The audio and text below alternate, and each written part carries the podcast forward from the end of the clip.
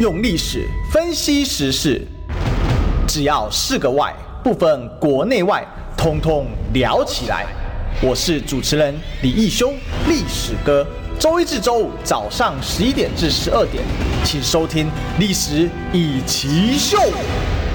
欢迎收听今天的历史一起秀，我是主持人历史哥李一修。我们今天继续追寻历史，追求真相啊。那我们今天现场来宾了，哎呀，一个月没有看到的 李桂明委员。哎，一修早，各位听众朋友，大家早安，大家好。哎呀，虽然说我昨天就看到委员，哎，对啊，我们其实有碰面，对，都玩得很开心。嗯，最近我跟委员在搞一个节目，我们其实讲很久了，只是这个接下来大家事都很多，然后一直没有办法把那个。时间固定下来要谈那个法律的啦，对对，那这个昨天我原来在我那边拍片头啊，对对，玩的很高兴，笑场连连。那那个什么，但是中广我们真的是一个月没碰到，真的对，因为出国的关系嘛，我到我去了一趟这个呃欧洲啊，因为大家知道就是呃蔡政府呢常常在喊，就是前面在喊东南呃就东南向嘛，对。但我们看到那个实际上面的这个绩效呢，其实是非常非常糟的哈。虽然钱花了大笔大笔的预算编了，然后钱也大笔大笔花，可是呢，没有看到呃任何实质上面的绩效。那我们知道，我们对于这个中国大陆的这个经济的依赖度呢，其实是越来越高，尤其是在这个民党执政的时期。所以你会看到一个口号跟这个实际上面行动它是不一致的情形。那为什么到欧洲去呢？因为呃，在上个会期的时候，我们就发现这个呃呃行政单位啊，哦，它有呃编了很多的这个预算。那他前面呢谈的就是说，哎，前进东欧啦。好，所以你会看到，就是有很多的这个互动啊，不管是跟这个东欧的国会之间啊，呃，不管是捷克也好，波兰也好，那很多的互动，立陶宛哈，林林总总是在可能民间呢，偶尔看新闻的时候也有也有播出。可是问题是说，国会之间的互动跟实际上面来讲，对于台湾真正的一个发展，它到底有什么样的呃一个呃帮助啊？所以我就飞了一趟这个欧洲去看了一下所谓的这个。这个往这个东欧国家，哎，对对，往东欧国家的呃，这个以呃外资来讲，因为我们如果去那边的话，我们等同是他们的外资嘛，那他们有什么样的一个这个限制？那我亲自跑了一趟，其实我觉得就是说。呃，可能要达到民进党他所期待的这个理想呢，或者不要讲理想，就是说目标，其实还有很远、很很很长的一段的距离哈。因为我们都知道，你的任何的对于这个投资保障的部分呢，其实并不是说，哎，我编了个钱，嗯，然后这个钱去花掉之后呢，它可以达到它的呃原来所吹嘘的这个经济效益嘛。哦，所以跑了一趟这个欧洲，然后也花了这个一点时间，但也了解了这个。呃，很多的这个实际上面的这个事实的真相，未来在一点一滴的跟观众朋友们分享。我想，那个前进欧洲是前进去欧洲，还是真的前进到欧洲？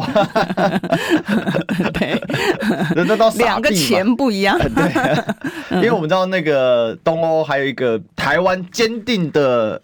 准盟友叫立陶宛，嗯，对不对？那搞了半天，我们到底那边干嘛了？哎，十亿的基金哦，那它到底有什么投资标的呢？啊，跟各位报告就没有啊，都很小的国家啊，那也没矿产啊，嗯，然后也没什么能源区位优势啊，哈，然后语言也是那个很罕很少见的语言啊。我记得我以前小时候都会固定订这个国家地理杂志嘛，嗯，那国家地理杂志那时候就对欧盟东扩就做了很多篇幅啊。那大家也知道，那个西方的价值在当当时是王道价值，所以就吹很大。那、嗯、当然我们都很相信那价值，觉得很美好。嗯，可是呢，就连这样子，那国家地理杂志还在下面，还是有这种类似抱怨的方式，说要寻找。翻译的人才就着实困难，因为它是三十几种语言要交叉翻译嘛。嗯，因为整个欧洲的二三十个国家，然后二三十种方言，嗯，呃，二三十种官方语言，那它每一个语言是对等的。嗯嗯嗯。我就说，那这个国家几乎大部分人才去做翻译就饱了吧？比如说，你立陶宛语文要翻成意大利文，那这个要找到的人的人才啊，嗯嗯，对不对？这个我就觉得，因为大语言什么英语、法语的德语大概还好找一点。那意大利语可能也还好，但万一是立陶宛。文要翻成斯洛维尼亚文，要怎么翻呢？嗯嗯嗯、不过我我去了一趟之后，我觉得有些呃东西呢，其实要亲自看才能够体会了哈。这个以前这个古人不是讲说读万卷书不如行万里路嘛哈。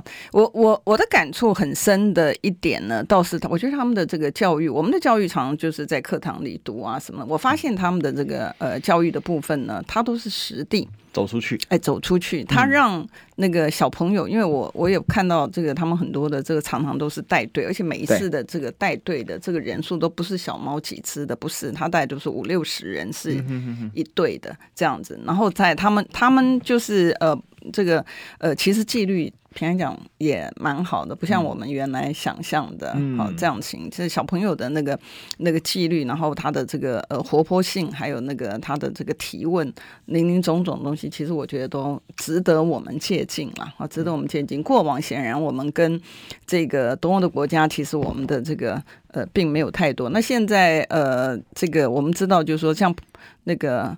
那个我们跟东欧的部分呢，以前我们常的常常接触的比较多是西欧国家，西欧国家对于产品的要求很严格，是啊，所以它并不是像这个呃民进党政府讲说，哎呀，你这个我们要转向的时候呢，我们就直接的，就是说这个产品呢，从呃这个西进呢，然后直接转向这个欧洲，其实没有那么容易的，你它。你你要你要转向的时候，你前面有很多的，你要带动这个产业的这个升级，还有它的整个的结构变动。就像这个中小企业的部分，它不会自动，它不是像你说你卖水果一样，你可以从一个地方然后转到另外一个地方，其实不一样。就算是水果，因为每在地的人他的饮食习惯，他对于甜度的这个这个接受度，其实也都不一样。所以，当你行政单位呢，你没有把这个事前的这些的研究都做好，然后呢，你就这样，呃，预算是编了，钱也撒了，那问题是没有绩效，对不对？那你如果是没有绩效的话，你就不能够达到你能够转移你的这个市场，把这个我们的这个经贸的风险降低的一个成一一个一个目标嘛。对啊，其实就很多牵涉到实际状况啊。嗯、那比如说这个那个，比如说这个洛梨啊，嗯，对岸反正牛油果嘛。那这种水果在欧洲他们是常备水果，都要做这个，蛋白质很高，对，然后油脂也比较高。那在台湾，这个喜欢吃的人并不是很，并不是大家都喜欢吃，因为它确实口感跟一般水果落差很大。对对，不一样，对嘛？好，那可是他把它当成食材了。你看，像那个那个那个什么，那个那个叫手卷吧？对，日本料理里面的酱。哎，日本的呃，当酱也是好调成这个白酱，所以因为你在地人的这个习惯饮食习惯不一样，所以呢，你的这个你的你的出处啊，你的这个用途呢，其实当然也会就是不一样了。对啊，所以这个其实就是我们政府在做事情的时候，不要只要喊口号。哎，对，我觉得最麻烦就是他他很爱喊口号。哎呀，这个口号真是多到爆炸哈。对，那这个今天我们来聊一个呃，就是我想啊，也是跟口号很有关系的，嗯，就是。行政院哦，拍板学费补助，嗯，这个大傻逼吗？好，为什么呢？就是选举嘛，真的很夸张。第一个高中职学费全免呢，嗯哼，哇，竟然等到这个好，然后再来呢，私立大学呢，学生学费补助三万五，嗯哼，我实在讲啊，如果如果这个是该做的，好，那早该做，早该做，没错，对啊，因为大家欠好多的这个叫做学贷啊，像我同学啊，嗯，他读了两年要转学。转学到另外一间学校，然后再继续读。他总共读了六年大学，那他欠下来的学贷呢？欠了四五十万。嗯嗯，根本。那像我太太也是欠学费，欠欠学贷，欠到呢，我们结婚要办婚礼之前，他才还我，我还帮他做财务规划，因为我对这个蛮有心得的。嗯，才把他全部都归还完。那你看他那时候都已经到了二十五六岁，都已经毕业了三四四五年，才可以才开始有可能有存款。嗯嗯，所以如果真要做，就早点做。当然我知道有今天有一个案子是说，那个台大的学生就嘲讽说，这种学校为什么要补助啊？嗯，不过就要大家去了解说，确实这个补助到底合不合理哦。我们来问一下委员哦，就说这个补助合不合理，应不应该补助？嗯，那高中时全免这两个应该也要拆开来讲了哦。就是这个时候变成全免学费。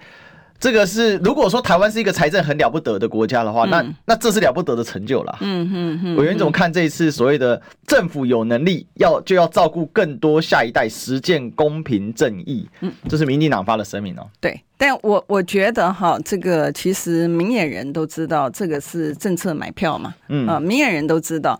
那我们在讨论这个呃，他实际上面呃，该不该这样做之前，我我在我在这个地方呢，也跟大家分享一下，记不记得以前呢，在升息的时候，现在已经升过几次了嘛？对，升息你记不记得第一次的时候升息，央行升息的时候，我们就在这边有讨论过，因为我每周周报都要跟大家报告立法院发生什么事情。你记得那时候我们就提到。说，呃，在升息的时候，我们就曾经要求财政部，就是对于学生贷款的部分，他不要升息，你记不记得？好，然后还有对于那个首购族。好，就比如说年轻朋友他首次购物的部分，要求他不要升息，因为呢，他会造成，因为当初年轻朋友的买房也是他们鼓励的嘛，而且行政单位鼓励的。然后我就跟他讲，就是说，因为他们这些呢，都不是已经有资产的人，他每一次是把你的这个利息每个月要缴出来多少，他的他的这个呃食衣住行，他的各自的费用是多少，都已经编列好。你突然砰的一个无预警的一个情况之下，然后调整你这个升息的幅度，那你。造成的一个结果呢，就是说，它是真正的，就是说，年轻族群也好，它会变成你政策的受害者。对，你要么就是事先告诉他，让他知道了，他可以准备。可是你没有，你就砰的一个。那你记不记得那个时候行政单位呢？我们好不容易说服了这个苏建荣，那个时候的财政部长是苏建荣嘛？哈，我们好不容易说服他呢，然后我们一次一次一次的进逼之后，最后他承诺了，他同意了，对不对？可是可是他送到行政院去之后呢，就被封杀掉。嗯。你记不记得就被封杀掉？然后封杀掉之后呢，然后就说呃没有这个学贷的部分，然后还有房贷的部分呢，一样啊一样升息。然后我们讲说，哎，你怎么可以这样？那那当这个苏前部长呢，他也很无奈，因为毕竟拍板定案的是呃行政院嘛，所以跟观众穷的呀。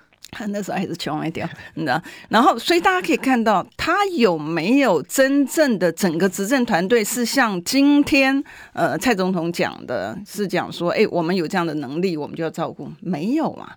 你今天就是因为选举到了，现在离选举不到两百天啊，所以呢，你现在就把这个东西端出来。没有，他说是深思熟虑，哎，深思熟虑，当初坚决反对。你记不记得那时候我们还总统说我二零一七年就开始想喽。哦，这个我待会还要再提到一下。我们先回到刚才的，然后后来我们跟这个呃在总咨询呢，然后我们跟这个苏院长呢，然后讲半天，跟他讲说他必须不能够用他自己的财政的状态去想年轻朋友。然后后来他不是才是变成就是半马吗？对，对不对？所以这个都是这个我们奋斗了很久，然后还讲道理的情况之下，你看在不选举的时候，它是一种嘴脸，然后等到选举的时候，它又是另外一种嘴脸，嗯、讲的这个洋洋洒洒。我们在节目里面提到过好多次的国债中。对不对？就是我们不是拿你的小朋友，对一个人平均要欠多少钱？对，国债中就是不是你自己欠的钱哦。你刚刚讲学贷那些，还是你读书自己私人的借贷？我们讲国债中是帮政府背的债哦。啊，帮政府背的债呢？我们在呃这个五月份的时候呢，那时候是高达多少？那时候高达每一个人国债中，你记得我们以前节目长讲的时候是二十五万，对，所以你们家四个人乘我们欠了百万，对不对？可是后来他就变成。二十七万多，好，二十七万多。然后呢，我们再跟这个财政部呢，就讲说，哎，你这个实在是太离谱了，让呃他们，你你年轻朋友怎么敢生小孩呢？他生了一个出来，就要帮你政府背了这个二十七万多，谁敢生小孩？所以在前一阵子呢，就是每一次不说不做，前一阵子呢，他就还了一点点国债，所以那他很 proud 讲说，哎。跟我讲哈，很 proud 讲说，哎，现在呢，我们已经有还了一部分，我们现在呢是变成每个人二十六万多。啊，好得意呀！好得意呀！好得意呀！对呀，但是你就可以看到，他跟这个讲说，我们有钱就要照顾。哎，拜托一下，你的这个国债呢？你的国债已经变成这么高，然后我们的举债都已经到了快要逼近上限，然后你就想尽的方法用这个特别预算的方式，对不对？然后特别预算，我们那时候不是讲说还税于民吗？因为呢，今天。提出来，民党提出来这个部分呢，说，哎，我们这个税收增加是啊，的确是税收增加，就是超增，不是吗？啊，就是 我们从从从，你记不记得我们从开始在节目上面讲的时候，我们讲说原来超增四千多亿嘛，啊，前一年超四千多亿，然后呢变成了五千亿嘛，对不对？所以你记不记得？有在去年的时候变五千亿，我们连续追了三年呢。对对，就是第一年是超增三千，哎，将近将近三亿，最最早是将近两千七百，两千七百多亿嘛，好像是将近三千。然后接下来就是四千，四千，然后今年将近五千。对，然后去年嘛，去年去年对对五千亿嘛，而且那个时候他还吹牛，而且很早就算出来了。那时候我记得去年十一月多的时候，我以为你们不是有算吗？对，他他死鸭子嘴硬，他说，哎，今跟跟前年差不多，也是四千多亿。我们说不对哦，你那个时候是好像九月还十月的时候就已经是四千多亿了嘛，所以我们把它推估到推估到这个全年度，对全年度的时候就将近五千亿，你知道？我们那时候算出来，他还死鸭子嘴硬说绝对不会，结果出来还是超过五千亿了。对对，所以你会发现，就是说这些的钱他拿超增的钱，然后我们那时候才讲说你要还税于民啊，所以才会立法院里面朝野的这个立委啊就不分党派都说。要还税于民，那时候领六千，我们本来说一万嘛，对，你知道？那他为什么你少了六千？因为他要为了这个。偷偷摸摸的政府的任性，好，我们的财政任性，国家的生存任性，他们好想要任性这个词。对，他喜欢，因为他真正的就是老百姓的任性嘛，忍受他多久的 这个任性啦。我就都突然想到，你知道那个拜登总统很喜欢讲那个活力，嗯，因为他缺活力啊。然后这个我们最缺韧性，所以他就每天讲这些。对，然后呢，结果呢，本来是应该都给老百姓的钱呢，他里面暗砍。你知道，所以我们才讲说他坐庄抽头啊，对不对？哦，真的是很夸张。对，真的夸张。然后里面呢，就台电呢，台电呢，它本来已经本来在总预算里面已经编了一千五百亿给这个台电了嘛，哈，拨补给台电，在特别预算里面又偷偷摸摸 的。拿了这个五百亿，你知道出来，所以被我们发现了。我们讲说，哎，你这个，你你你居然坐庄还抽头，这是老百姓的钱呐、啊，你知道？好，那你想想看，这个不是就等同你知道这个劫贫济富嘛？嗯，对不对？啊、哦，你看，像这个，我我不是针对，我不是针对 Google 啦，我只是举个例而已。这个运算中心它的耗电的部分呢，那你让老百姓用这个钱去补贴，这个怎么会是对的嘛？嗯、所以呢，哎，选举到了，各类的政策买票呢也出来，但我要强调的一点就是说。嗯学费的部分，其实平常讲，我觉得与其啊让民党败光，啊、这个投资在我们的这个年轻人身上，其实我是非常非常赞成的，你知道？但问题就是说，问题就是在哪里呢？就是说他不能够拿这个去做绑桩的这个，所以才在讲。今天我记得好像是卢市长还是谁也有就提到了，就是说，呃，任何人啊，他执政。这个呢，都是必须要做，因为我我就讲说，我去欧洲看到他们对于这个呃小朋友从小朋友开始的这个教育啊，他就是不遗余力，你知道？那我们的竞争力在哪里？我们就是要把我们的下一代的他能够在国际上面有这个竞争力的，我们才是真的应该要投入的。我们没事把这个钱呢都编给了这些的这个，你看这些的，我们讲说我们社会的这个。坏分子，腐蚀的这样把让他们去那个花掉，不如啊，我们把这个钱呢拿来作育我们的这个英才。这个心情就和刚当时这个有人说六千亿就是个大傻逼的政策啊，你怎么会同意呢？嗯、但我想想啊，我六千不是六千六千六千块了哈。嗯那我与其六千块给你苏贞昌那边欧北压压，对呀、啊，给你民进东欧北压，我不如说拿回来我自己拿去缴缴我的儿子学费啊。是啊，是啊，这个我们收起来家里用啊。是啊，是啊，啊不然你这边而且那也是你们的钱，也是老百姓的钱。对呀、啊，对啊。那你想想看，他并没有把这些，我们从这个历史的记录上面，你你他并没有真的，你看，像他不是特别预算里面也有军购嘛？我们就讲说军购很重要，因为它是能够让我们增强我们的这个防卫的能力。结果嘞？钱付了，你的军备拿到了吗？没有啊，有对呀、啊，而且利息钱还收不回来。对啊，所以你，所以你在讲说，然后你跟他讲说，哎、欸，你这个军购的部分呢、啊，你那个约是怎么签的？你这个正常的国际合约里面也还有这个呃这个损害赔偿条款，因为你没有履约嘛。然后呢，哎、欸，我们的行政部门很理直气壮说。我跟美国政府签的，我没有。跟这个呃民间签，所以呢，因为是政府政对政府，所以没有赔偿的义务。哎，他讲的我讲的义正言辞哦，但但我觉得很奇怪，如果是这样的话，我请教一下那个我们绿营的这个政府啊，那你为什么在他违约的时候还继续付呢？对啊，不是这样子吗？暂停给付啊！哎，对呀、啊，等到履行之后你再付，那你为什么？我我就举这些的例子，只是想说。我们只是很单纯的讲，如果钱是要这样子把老百姓的辛苦的血汗钱用在不该用的地方的话，那其实不如把这些的血汗钱呢回归给我们的老百姓，因为毕竟通膨，他们的这个压力很大。对，我们那时候提到外食族的。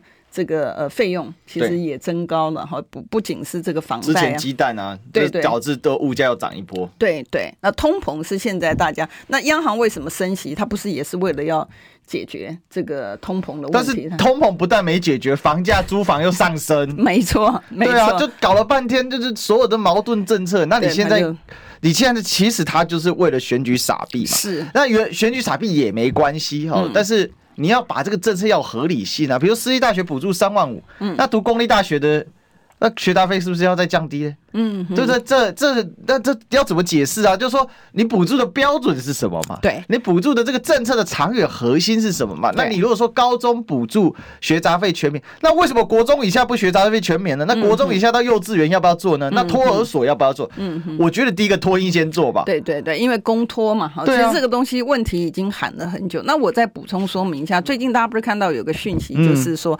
呃，这个呃台积电这个美国的这个员工急增。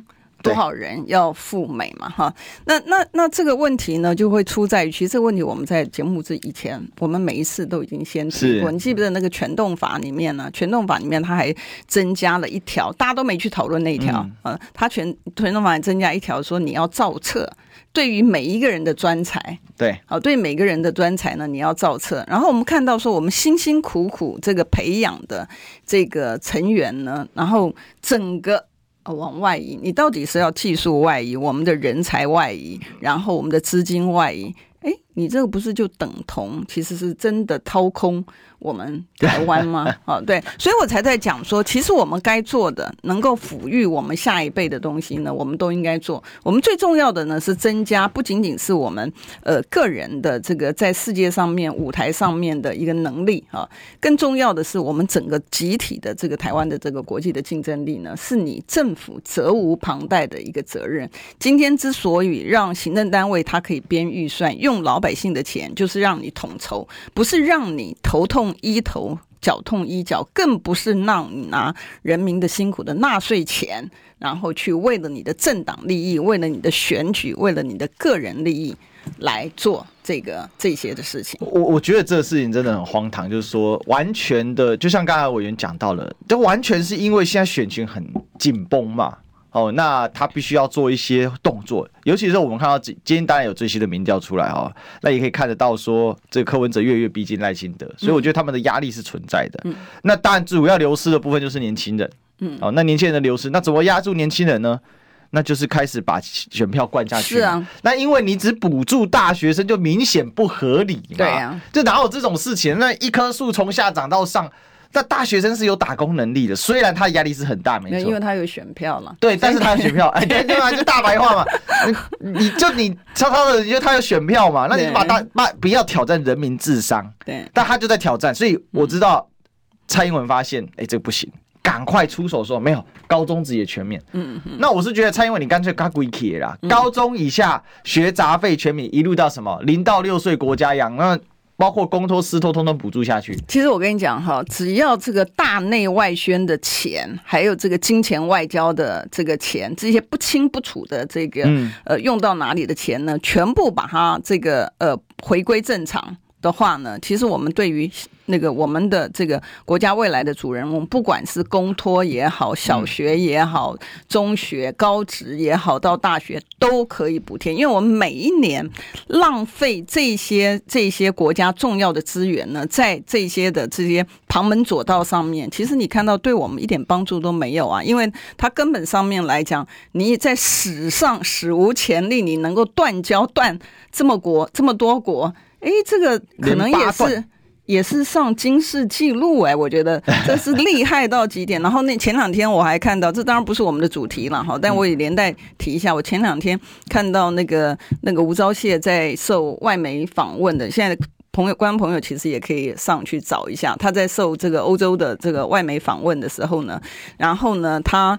那个外媒直接问他呀，直接问他说：“他说，嗯，这个美国他会不会呃出兵来保护你？”他一副吴钊燮呢，他就闪闪躲躲，他就讲说：“这个呃，他他俨然是一副，如果你去看呢，他俨然是一副好像美国发言人的 那个，我搞不清楚他到底是我们的部长还是是是外国的，反正他他然后他从闪来闪去之后呢，然后那个那个主持人就问他：你的意思是你你你没有回答我的问题？然后他就在。重复之后，然后那个外媒的这个主持人就讲说：“呃，我猜你的意思是说他不会。” 所以你会发现的，就是说，原来吴钊燮发现他在立法院里面闪闪躲躲那一招呢，碰到外媒的时候呢，他就完全没有办法，因为他心态不一样了。对他。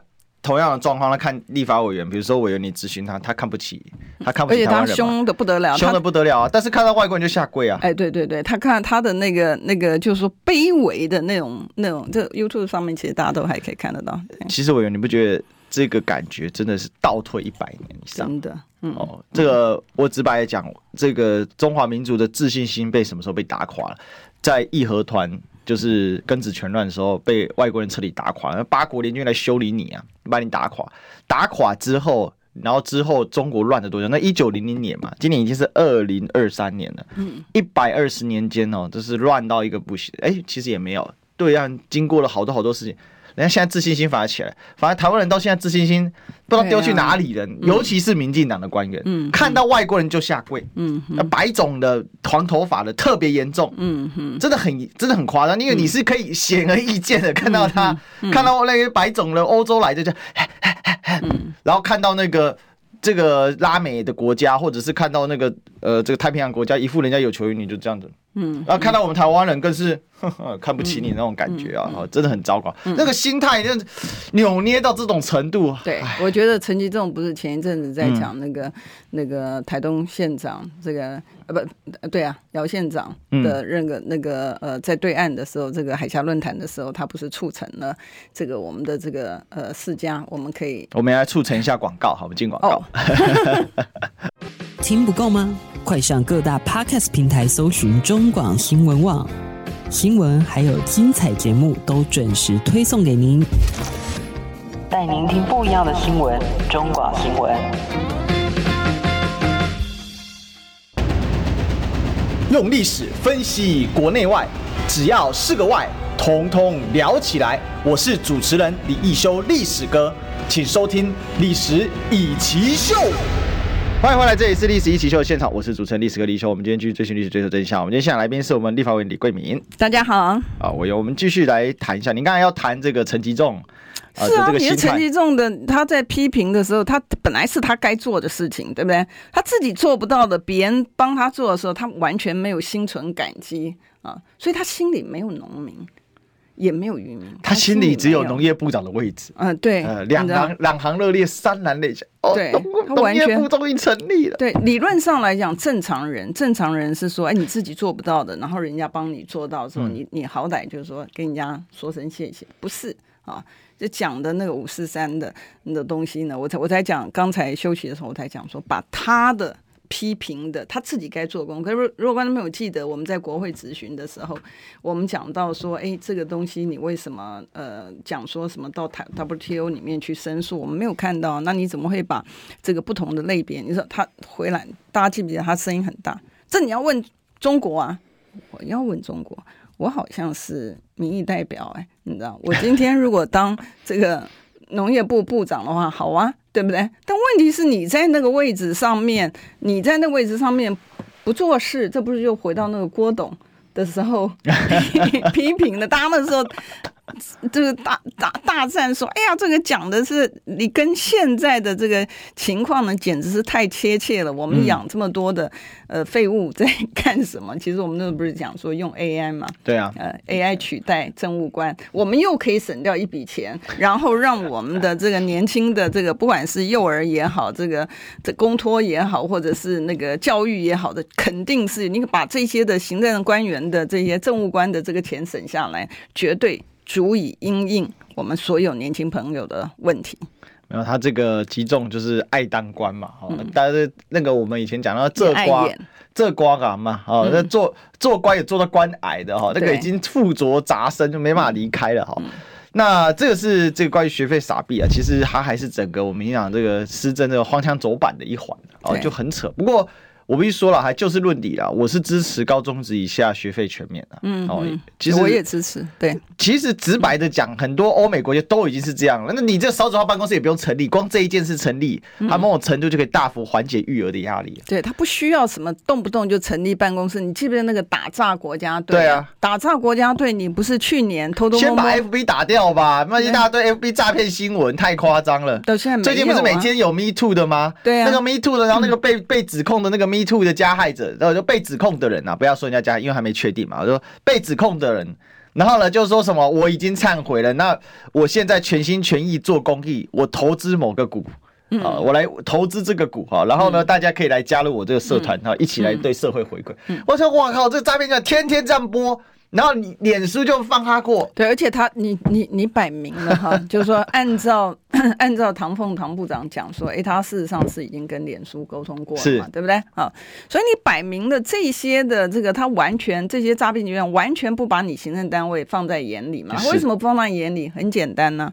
因为呢，他就知道你不做事嘛。嗯，你如果说是一个负责的一个行政单位的话，你言出必行，然后你能够真的落实你的政策啊，他有这个胆子吗？他没有嘛。所以你今天的行政单位的无知无为、无能无感，这个不是只有单纯的事实而已，这是声名远播啊！你的这个诈骗集团的是他的这个行为，就是认证。你这个四无的一个政府专，他根本不把你放在眼里。但问题是苦了谁呢？就苦了老百姓嘛。那这是很夸张，因为我每天都可以有朋友就传给我说：“哎、欸，你看又有新的诈骗。”然后我就看，哎、欸，又是当天的岩上的主角。那诈骗已经肆无忌惮到他根本不甩你，对，他已经到这种程度，然后。为什么？其实政府能够打仗吗？不需要，因为他自己也诈骗集团呢、啊。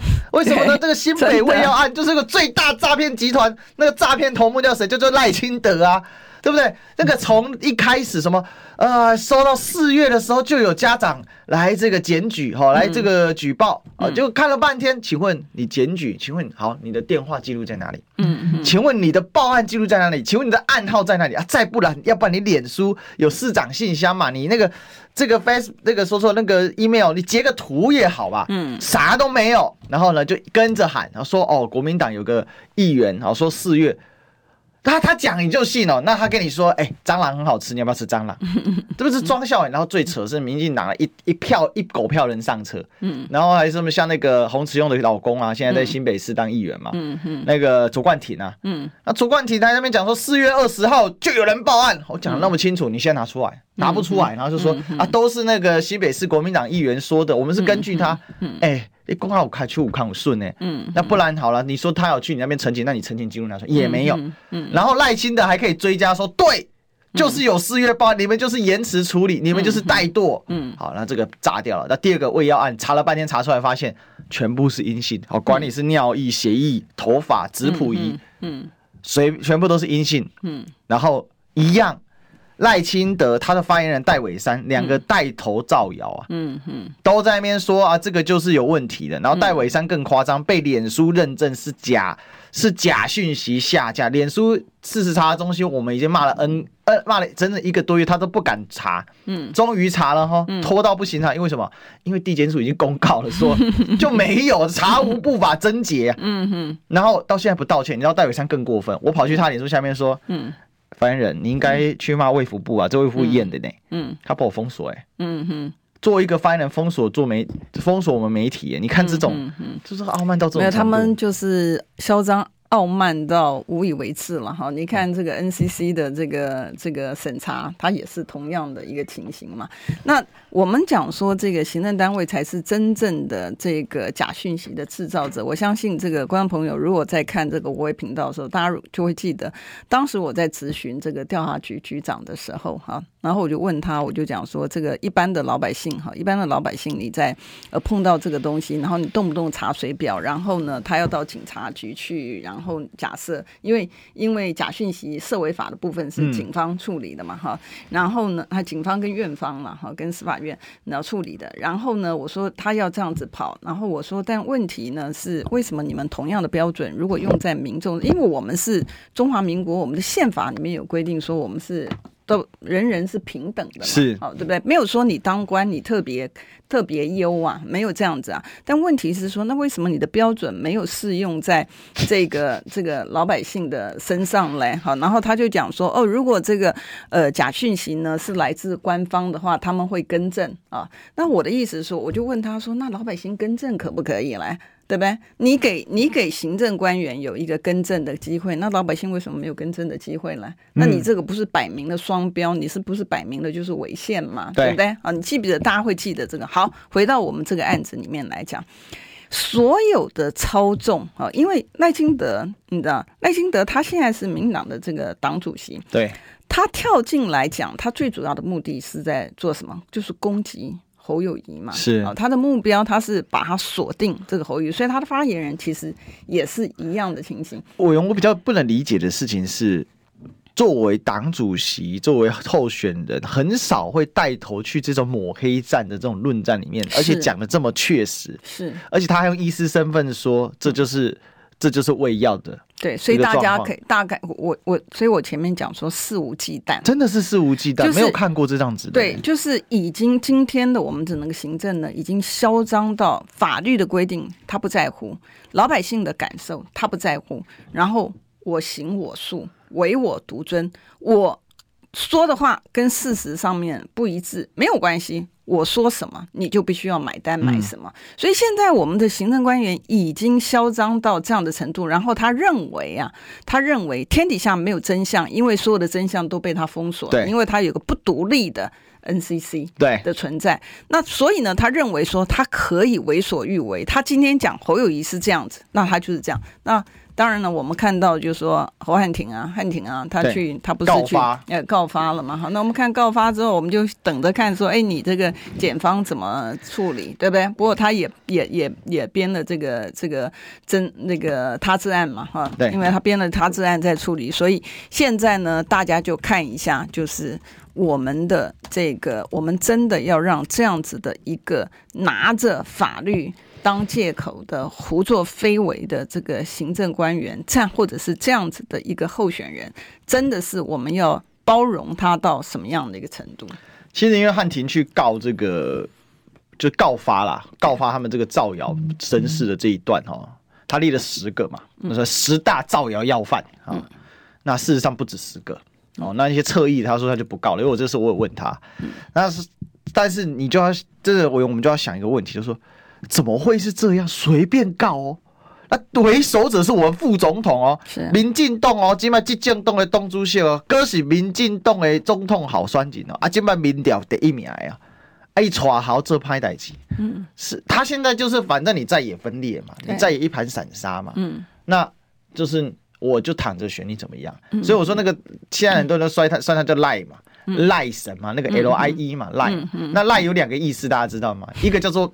骗嘛，嗯，另外叫躺啊，对，这又骗又躺，因为之前大家传说说赖神是骗神，我说不对，他是又骗又躺神，嗯，叫骗躺神，好，那我们不能又骗又躺，好，我们呢，这个该广告就是要广告，我们进广告，听医生的话，给您健康小提醒。大家好，我是台大医院家庭医学科年小金年医师，在这边提醒大家，预防 A 型肝炎，请记得尽量避免生食，然后如果有症状，请记得尽早就医。如果没有 A 肝的抗体，请记得可以施打 A 肝的疫苗，两剂完成施打，产生完整的保护力。想听最实用的医疗资讯，锁定每天中午十二点，中广新闻网、流行网，听医生的话。用历史分析国内外，只要是个“外”，统统聊起来。我是主持人李易修，历史哥，请收听《历史易起秀》。欢迎收听今天的历史一起秀，我是主持人历史哥李易修。我们继续追寻历史，追求真相。我们今天现场来宾是我们的李冠铭委员。大家好，我刚才看这个我们 YouTube 聊天室啊，因为我们现在呢，呃，中广新闻网呢，除了使用广播之外哈，我们也可以透过 YouTube 啊，在搜寻中网新闻网的频道来看直播，那也有聊天室互动啊。所以呢，我刚才看这个聊天室，很多人说，哎，很开心委员啊，终于又成为周五嘉宾啊，不是又成，是委员跟我请假了，请假真的。对，那因为我们刚好委员请假三周，然后第四周遇到端午节，那我们中广呢是。节目带状节目的话是遇到呃年假假日是预假不补不补的啦。哦，我知道有台哦，就是其他的这个新闻这个电这个什么广播电广播电呢，他们是会有上要上要工作的哈，所以那我们中广就是这个习惯，所以呢不是说故意故意没有让委员没有邀委员，而是我跟委员就是固定周五好，大家了解这件事。那你还是要请大家按赞订阅，开启小铃铛哈，一起呢来冲向三十万订阅啊！嗯，那我们一起来加油哈。那如果大家听不过也可以。来收听历史哥的频道，我跟委员最近搭档了，我们弄了一档新节目哈，我们来聊法律的哈。对，到时候呢，这个我们应该最近讨论一下，应该就差不多可以上架第一集了。是，然后呢，后面也要来跟大家聊聊 Me Too 啊等等的哈，很多法律的问题啊。对，那欢迎大家也可以来订阅。好，那这个回过头来啊，我是觉得这个西北卫要案哦，搞到现在真的是一个大乌龙，本身是一个非常荒唐极致的哦，一度甚至搞到。这个全国这个教保员的协会，他们发出呼吁，希望教保员呢不要喂药，嗯，哦，因为等于说是强加责任上。当然后来卫福部说你们没有拒绝的空间，嗯，我必须说这一点确实卫卫福不是很二吧，没错。但是呃，站在家长，我也是家长的角度看哦，嗯，这个卫福部这样子做哦，不能说他完全错，但是你还是要了解教保员为什么会有如此反弹，因为当。当这个教保员跟幼保员跟这个家长的信任被撕裂的时候，讲白了就是老师的信任跟跟这个家长信任撕裂的时候，我们的教育就完蛋了。因为在学生时代哦，这些孩子从孩子出生，他开始可能到托儿所，然后到幼幼班，然后一路就是到大学毕业。其实教育就是学校教育跟家庭教育，它是一个闭环嘛。嗯，他在学校时间是学校教育，他回了家就是家庭教育嘛。他主要是一个这样环。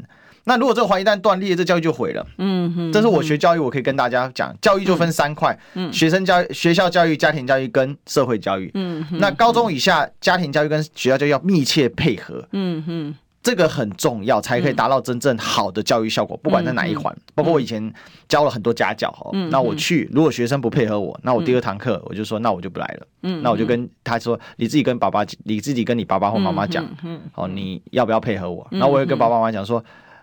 那个爸爸妈妈，你们。愿不愿意配合老师？那如果愿意配合孩子，我觉得有信心把他拉起来。那如果没有，我们这是一个无效教育。回过头来，这个代表什么意思？这种信任链的打破，是其实是这个喂幼案里面乌龙最恶性的一个结果。嗯，那民进党到现在还是死不悔改，死不认错，我觉得非常糟糕。哎，委员，没错，我们我们刚刚前面讲说，他这个不仅仅是四无嘛，哈，无知无为无能无感之外，其实每一次的他的这些的无为呢，他造成的一个后果。其实都是全民在呃承受，尤其是他这个错误的政策的一个后果呢，也是一样，都是全民在承受。所以这件事情呢，其实已经很明显的呼应了再一次。啊，所有的事情呢，你看从事情爆发出来，他他的他的私人的利益是在打侯嘛？对，啊、就是他私人利益就是在说，哎，你这个侯市长根本这个不在乎市政嘛，然后你是不一个不是一个呃呃符合资格的这个领导人嘛？哈，他的目的是在那里，可他造成的一个伤害是。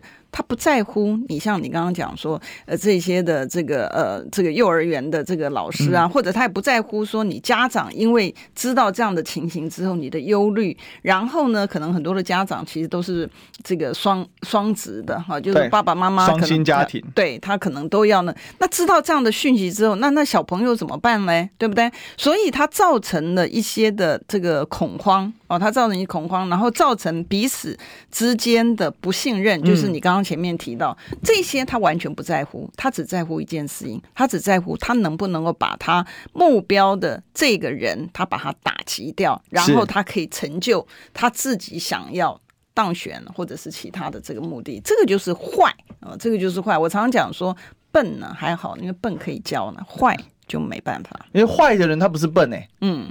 他是聪明，他是聪明，然后装笨。嗯嗯，遇到他不想回来就给你装傻，嗯，然后遇到呢，他想要的东西就是汲汲营营，然后各种扭曲手段，嗯嗯，这个坏就是坏在这，因为我们讲他这个是多重次打脸，嗯，首先最先开始有没有延迟处理，嗯嗯，有没有隐匿不做？哦，你讲到这个我就想到，对啊，那个那个他的发言人不是还讲戴伟山，哎，对了，发言人他不是还讲说，他说，哎，你要怪就是说是谁去处罚他的啊？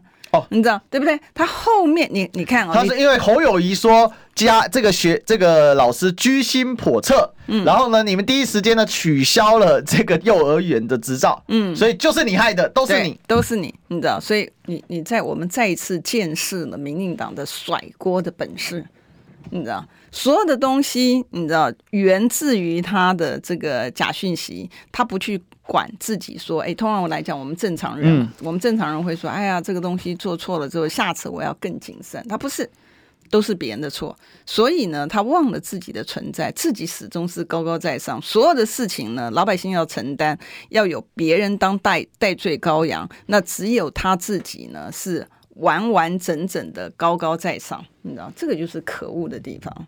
其实我觉得这件事要分几个层层面。第一个就是民进党真的是可恶的地方，就是一直疯狂的造谣。那这个造谣哈，我是觉得第一时间侯市府也太轻忽了。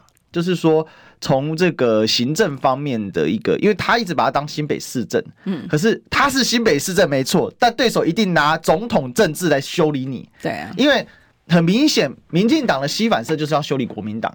哦，这个从我们长期看政治人就很清楚，民进党的选民看你修理国民党是最有票的。哇西丢一个是爱看你修理国民党，因为他这是死敌死敌嘛。那么民进党为什么不太之前都不太修理柯文哲呢？